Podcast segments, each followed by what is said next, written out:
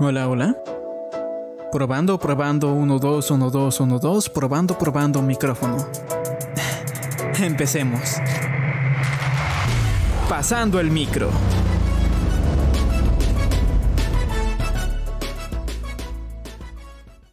Hola, hola, hola, ¿cómo están? Bienvenidos a la segunda parte de este podcast de The Last of Us. Estamos pasando el micro y mi nombre es Iván Molina. Aquí con ustedes, Joe Antamba. Aquí, hola, ¿qué tal? Gabriel Alvarado. Hola a todos, yo soy Juan Diego Zambrano. Buenas, buenas, mi nombre es Alejandro Dueñas. ¿Y qué tal? Mi nombre es Jensen Valencia. Y una vez más estamos aquí reunidos para hablar del tema de hoy, que estamos en la segunda parte del videojuego de The Last of Us. Tuvimos una primera parte con nuestro invitado Galo y vamos a profundizar más en el tema de este videojuego, este fantástico videojuego. Obviamente vamos a tener bastantes spoilers para las personas que nos están escuchando, así que por favor, si no es que si es que no han jugado el juego o si es que no lo han visto, se los recomendamos antes de ver este podcast porque está repletísimo de spoilers. Así que sin más preámbulo, chicos, yo creo que hay que empezar a hablar de esto. Hay que tomar esta situación. Es que es una situación muy. Primero que nada, este, con lo que andábamos conversando antes de iniciar el podcast, ¿en qué equipo estamos? Si equipo de Eli o equipo de Abby. Uh, no empecemos con esa pregunta. Yo O sea, creo que. poquito- Ok, yo diría que también está la opción de no elegir equipo. Porque en lo personal eso es algo que yo no elegiría. Yo no elegiría equipo de ahí. Yo creo que deberíamos dejar esa pregunta para el final, porque tenemos que ver y analizar tantas cosas de este videojuego. Yo creo que deberíamos empezar por lo más notable, por el modo de juego. Cómo cambian absolutamente todo a comparación del primero. Desde la sensibilidad, la manera en la que se mueven los personajes, armas, modos de ataque, disparos. Cambia totalmente todo el estilo, inclusive el modo de sigilo, donde tú escuchas a los... a los Chasqueadores, a los chasqueadores, los clickers, todo corredores, eso etc. cambia. Y de cierta manera aumentaron la dificultad del juego. A un nivel increíble, pero que al mismo tiempo le aporta tanta riqueza que aunque sea el juego más complicado que tengas actualmente, lo vas a disfrutar. Dices más realista. por supuesto. este, a mí lo que me- más me llama la atención de la jugabilidad, eh, al menos porque obviamente tenemos los dos gameplays eh, que, que están aparte, tenemos el gameplay de Abby y tenemos el gameplay de, de Ellie, que obviamente son es muy diferente. Los dos tienen, ambas personas tienen este, este, este tipo, al menos yo lo sentí así, ¿no? Abby como que un poquito más agresiva, más cruda, más de la, de la mano de ir a partirte la quijada y ya. En cambio, Ellie ya es un poquito más sigilosa. Recordemos que también aprendió de Joel, entonces va más por el sigilo, por lo callado. Y del lado de Ellie me gusta bastante eh, esta moda- modalidad que tiene para construir los, los silenciadores de las armas. A pesar de que se rompen rápido, pero me eso es algo que añadieron en el nuevo juego que me encantó, la verdad. Creo que eso sería algo como que más realista, porque tampoco es que te va a durar por, por quién sabe cuántos días que, ha, que Ellie se, se mantiene caminando, corriendo, luchando y lanzando su, cayendo con sus armas, y estas obviamente tienen que sufrir algún, algún daño al momento de caer contra el suelo o contra ella, por, en todo caso. Claro, claro. Este, recordemos que también es un, es un supresor como bastante clandestino. Entonces, eh, obviamente va a tener usos limitados, a diferencia de un eh, pues, supresor que fabricado.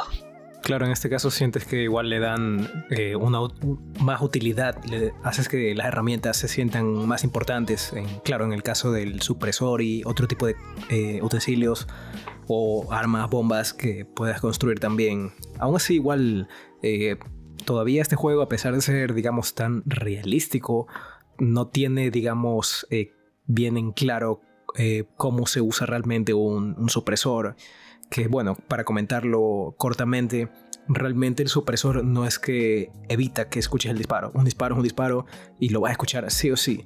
Lo que hace es que eh, ayuda a disipar el sonido. Por lo tanto, el disparo lo vas a escuchar eh, menos fuerte, sí, pero igual se va a escuchar. Pero eh, va a ser muy difícil tratar de detectar de dónde proviene el disparo. Por lo tanto, cualquier tipo de ataque, alguna agresión, es preferible utilizar un silenciador para eh, evitar que te descubran tu posición. ¿no? Eso es algo de la guerra o de espionaje, dependiendo de la situación. Pero igual todavía no se lo toma en cuenta en este juego, a pesar de que igual el supresor es una herramienta súper importante. A mí me parece que sí lo tienen en cuenta, ya que muchas veces jugando con Ellie principalmente tú realizas el disparo y aunque a pesar de que bueno matas el personaje que quieres matar, que es son los secundarios, los lobos, eh, hay un personaje secundario que dice creo que el disparo vino de ahí, entonces van a buscarte. Creo que de cierta manera sí cumplen la lógica de lo que es el silenciador, el supresor, al aún así ir a investigar de dónde vino el disparo al no decir que lo suprime totalmente, sino de que lo pueden escuchar y pueden ir a investigar. Claro, depende de la situación, claro, porque hay otras ocasiones en las cuales, por ejemplo, yo lo jugué, he pegado varios disparos con silenciador al lado de clickers y no pasa nada. Creo que Jensen quería comentar algo. Yo quería, sí, yo quería eh, decir algo. Eh, yo jugué el juego hace un mes, pero lo corté por tema de, de cosas que tenía de trabajo y lo volví a jugar. Creo que fue lo mejor que hice porque yo dejé de jugar el juego hasta el punto que llegué donde Abby.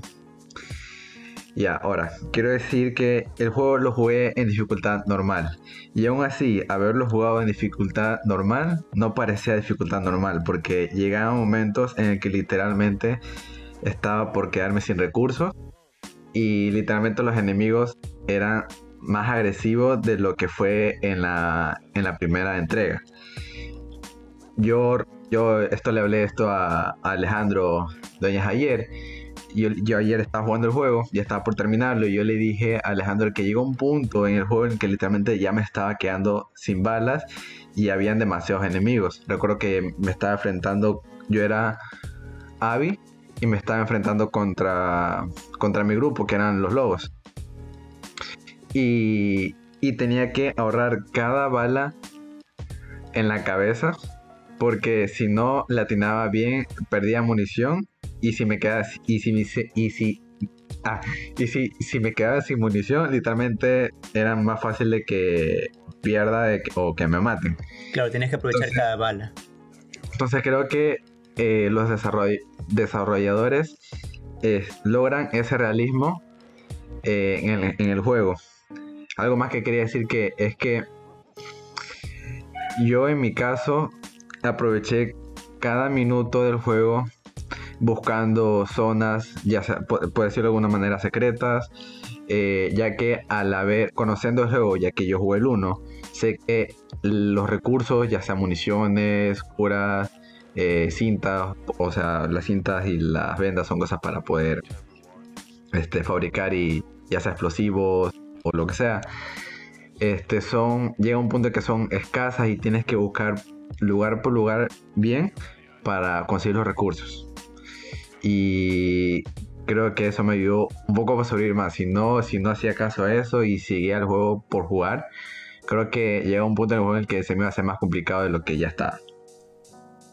Claro, creo que en comparación de Last of Us 2, la comparación más grande entre la segunda entrega de Last of Us con la primera es el hecho de que lo mantuvieron más hacia la dirección del mundo abierto. Y creo que eso es algo que dijo Neil Druckmann, que es el creador de The Last of Us, que querían hacer que The Last of Us 2 sea open world, pero no lo pudieron hacer. Por eso es que existe la sección, hay una sección casi al inicio del juego, después de eh, lo que yo llamaré la gran tragedia, para evitar hablar de ese tema ahorita, pero todo el mundo creo que me entiende. Eh, después de esta gran tragedia, eh, no, no Javi, Ellie y su compañera van a este, este lugar que literalmente es un mapa gigante en donde tienen que abrir diferentes puertas e ir a diferentes lugares para poder progresar. Y ese lugar es... Eso... Ese lugar no existía dentro de Last of Us 1, dentro del universo de Last of Us 1. Y mecánicamente hablando, funciona excelente para poder demostrarnos qué tan grande ha logrado ser este apocalipsis y su avance, la natura básicamente la naturaleza contra el hombre, por ponerlo de alguna manera. Gabriel, ¿qué, ¿tienes algo que comentar ante ello?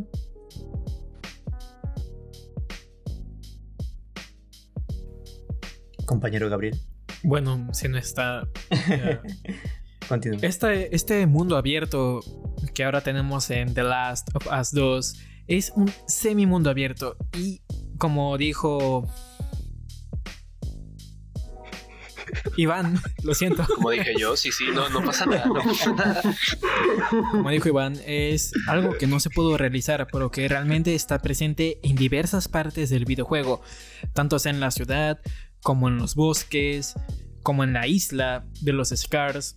Hay varias partes donde realmente quieren que sientas esa experiencia de mundo abierto, de explorar, encontrar cosas, que a la vez te abren más caminos, de cierta manera encontrando objetos, municiones, tarjetas, monedas. Entonces, de cierta manera, sí, sí llegas a sentir ese mundo abierto, pero también se mantiene como que muy fiel al uno, al siempre guiarte. Yo creo, así lo sentí yo, siempre sabes por dónde ir al final. Siempre. Y con la dificultad que dijo Jensen, me parece que hay una actualización que sacaron que se llama One Dead, que es al primer tiro que te dan, te mueres. Es la 5.1 o algo así.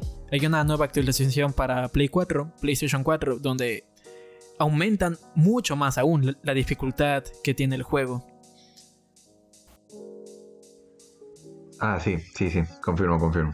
O sea, one shot así más o menos como en... Creo que es God of War que mantiene esa dificultad también. Y, y Devil May Cry, en donde si te pegan una vez te mueres y la gente hace como speedruns de eso o gameplays de eso.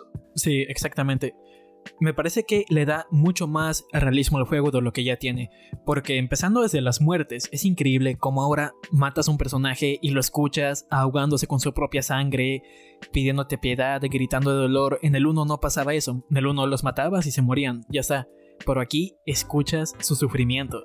Claro, sí, sí. Hay bastante dinamismo con respecto a qué es lo que realmente están haciendo eh, Abby y Ellie en donde puedes matar a alguien y si esa persona está patrullando con otra, porque siempre van en pares, el compañero llega, dice el nombre del tipo y luego va a buscar a la persona que mató. Eh, Entonces, te, hace sentido de que en serio eres como que el, malo de la película. una cosa, una cosa. Ahí eh, yo había revisado algunas reviews eh, y la verdad ahí hay un punto muy importante que a mí me sorprende, que ya luego se hablará, ya luego lo veré en la historia, pero ahorita que mencionó a los patrulleros, a las personas que, van eh, por ahí, por el bosque, por la ciudad, y van con gente, van con compañeros, también van con animales, también van con mascotas. Eh, obviamente estas mascotas eh, son entrenadas y todo eso, pero uno se da cuenta de que hasta les han puesto nombres, le han puesto un nombre diferente a cada una de estas mascotas. estas personas como que Tal vez no tanto,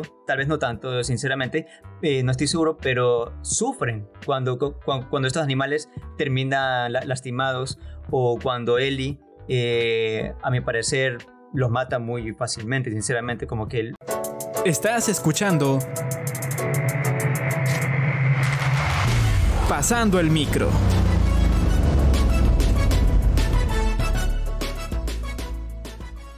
No, no tiene muy... No, Exactamente, un team no tiene piedad, pero bueno, eso ya va para, para la historia. Eh, pero, claro, eh, lo mata sin piedad porque tiene motivo, pero... es un animal. Y, los patrulleros, de hecho, ellos sí demuestran eh, ese sentimiento, ese...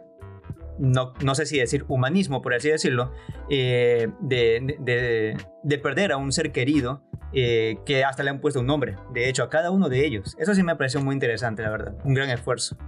Bueno, es que creo que sobre todo la The Last of Us 2 maneja este sentimiento de pérdida y de...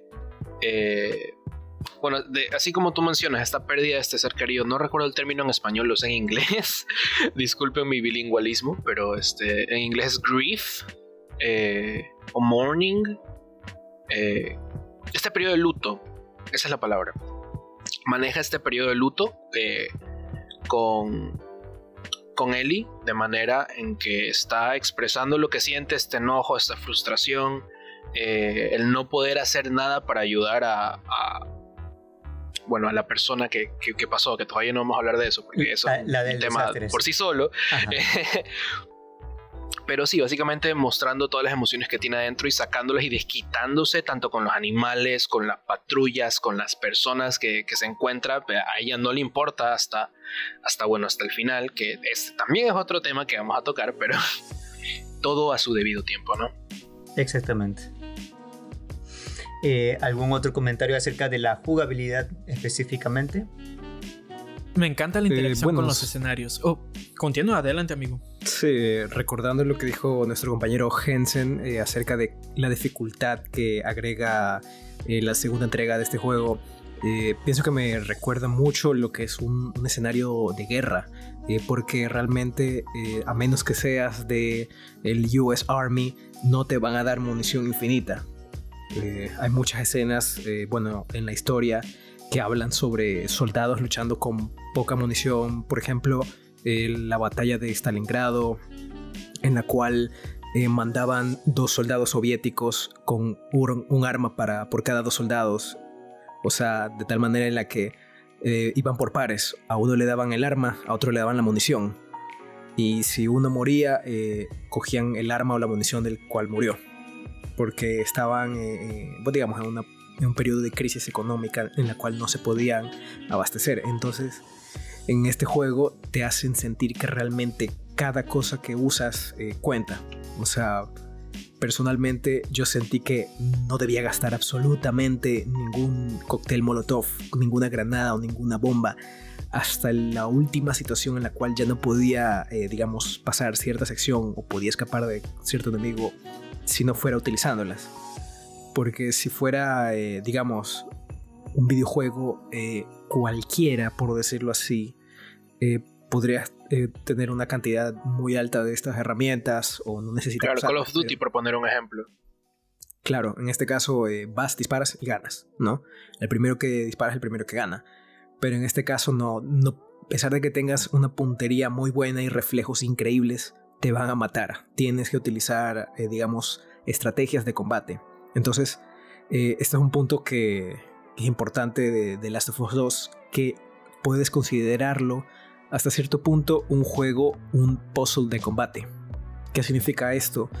Eh, que no puedes eh, ir y con tus armas matar a los enemigos y, digamos, sobrellevar las adversidades. Tienes que hacerlo con las habilidades que como jugador has aprendido que son eh, recoger eh, elementos, eh, recoger munición, hacer el scrapping, como se le dice en inglés, abastecerte de recursos, utilizar las herramientas, no solamente que, tienes como personaje, como jugador, sino también del entorno.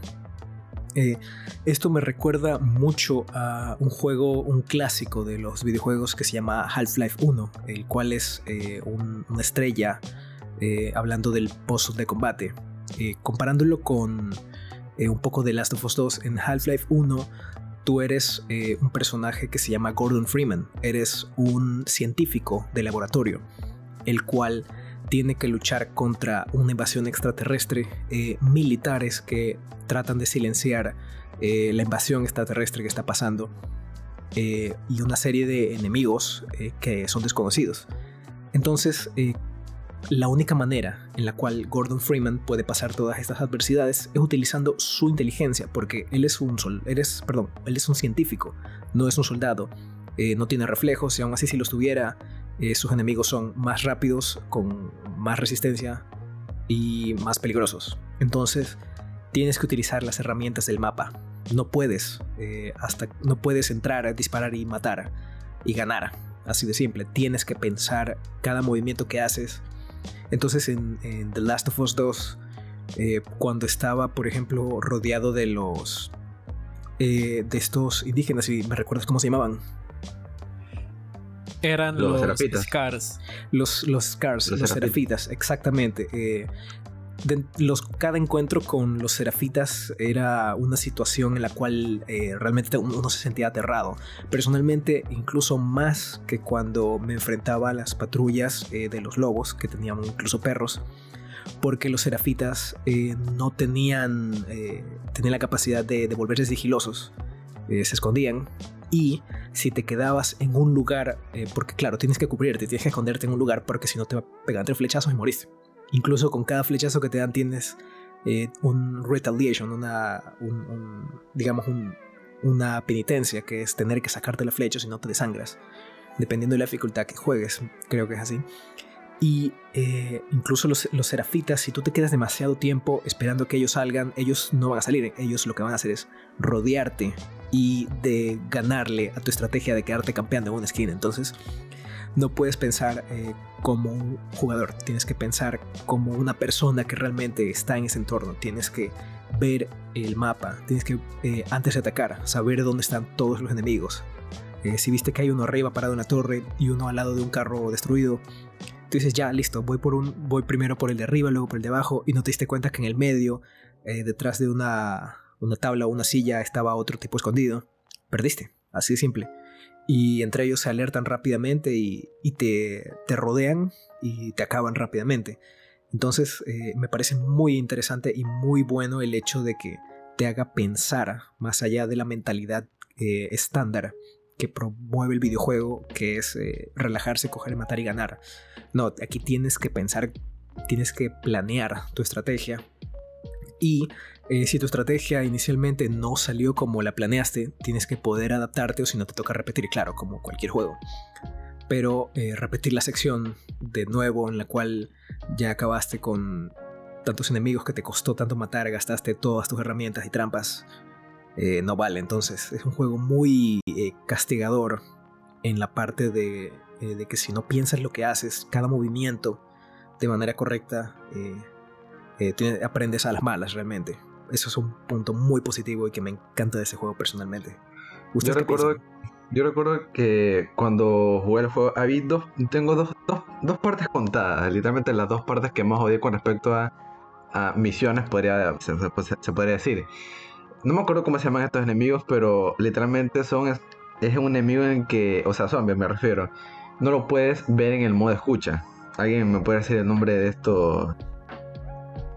De esto, Eran los que este estaban en fase 2, eh, ¿verdad? Los No, son los. Los bloaters. Bloaters. Los que revientan, ¿no? Los carroñeros. Ah, ya. Carroñeros. No, eh, o sea, esos son unos manes rápidos y que cuando. Y cuando estamos en sigilo, no los puedes ver. O sea, literalmente no los puedes ver en modo sigilo. los rápidos son los runners. en el hospital. Sí, hubo una parte, en, esa parte, mejor dicho, creo que fue en el hospital. Literalmente, creo que duré, hice directo, no sé si aún lo tengo en Twitch, pero me demoré creo que casi dos horas en pasar esa parte porque literalmente fue un estrés en que no podía ver dónde estaban. Este, de la nada me sorprendían de la nada, salían de la nada. Y yo trataba en lo posible este, tratar de matarlos con mi sigilo, o sea, sacarlos por atrás sin gastar balas. Pero llegó un punto en el que sí o sí tenía que gastar mis municiones, mis explosivos para poder avanzar al siguiente nivel, porque si no se me complicaba más la cosa. ¿Te refieres a los acechadores? Creo, que sí.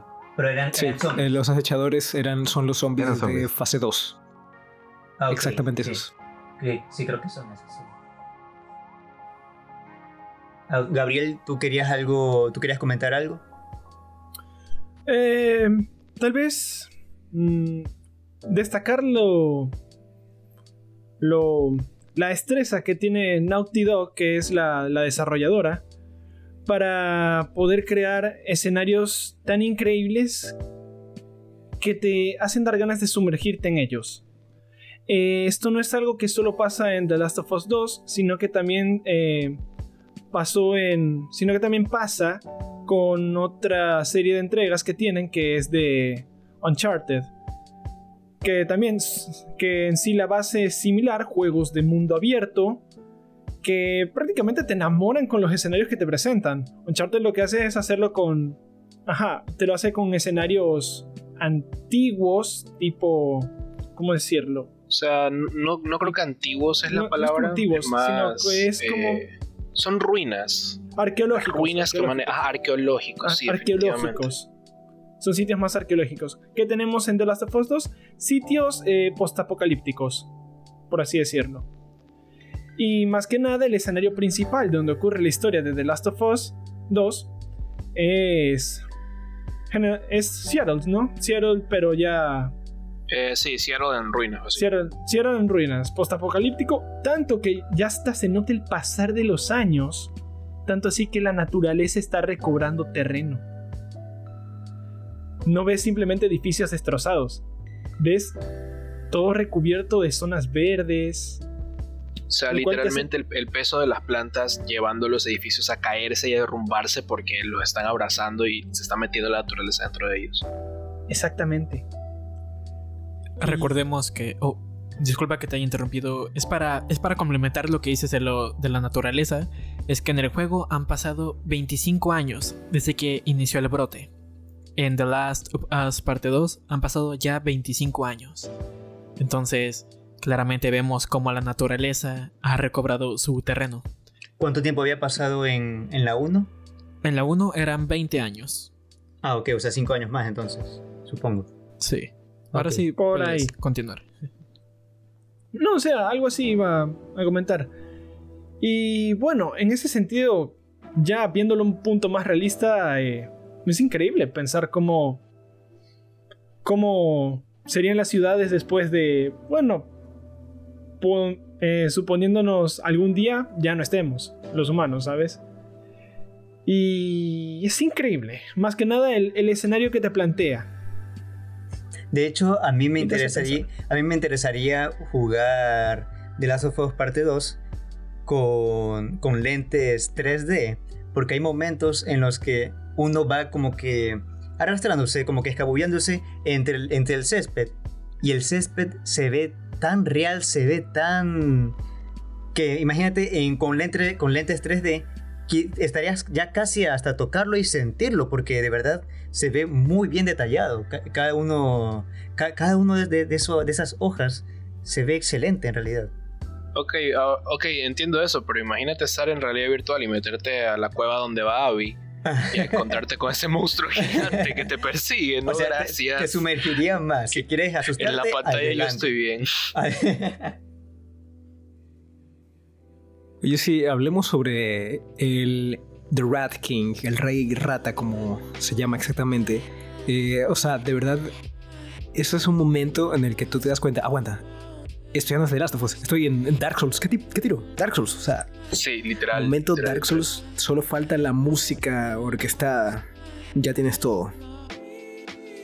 Sí, fue un momento bastante tenso dentro de la serie porque obviamente estábamos jugando con, con Abby en ese momento, entonces el gameplay de Abby es mucho más agresivo que Ellie. Entonces siento que sí, este... Siento que sí entraba dentro de, la, de la jugabilidad donde Abby pelee contra este Rat King que, que simplemente vaya y le tire molotovs, que le ande disparando. Incluso tenía hasta ganas de que Abby vaya y simplemente vaya y le pegue un quiño, la golpee a Rat King y, que muera y ya está. Y ya está, exacto. Pero, pero definitivamente yo creo que fue un momento bastante tenso dentro del juego.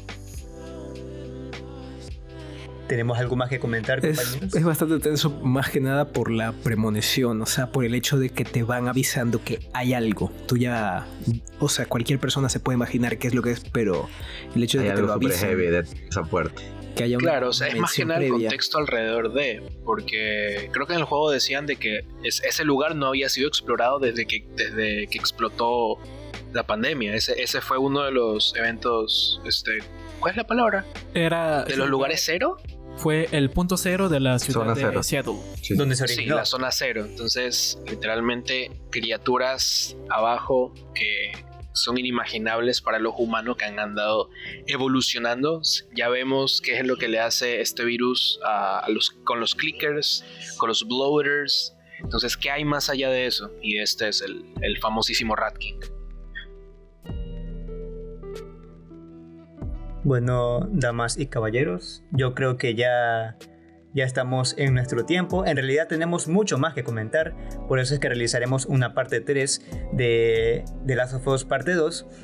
Eh, empezaremos a comentarlo, pero nos iríamos de largo y preferimos crear otro episodio más donde vamos a cubrir más que nada la narrativa y bueno, sí, más que nada la, narrativa y de hecho vamos a contestar al final de ese podcast, de la tercera parte, la, pregunta de, de, qué lado, de qué lado estamos cada uno de nosotros, eh, del lado de Ellie o de Abby, y ustedes podrán contestar con nosotros. Ahí van a pensar más o menos lo que ustedes hayan opinado y van a compararlo con nuestras opiniones y vamos a llegar a un acuerdo. Así que, Iván, quisieras despedir el, el podcast. Claro, por supuesto. Esta fue la segunda parte de nuestro podcast de The Last of Us parte 2. Este fue el podcast de Pasando el Micro. Mi nombre es Iván Molina y gracias por escucharnos. Muchas gracias. Gracias a todos por escucharnos y los vemos en la parte número 3. Gracias a todos. Hasta pronto.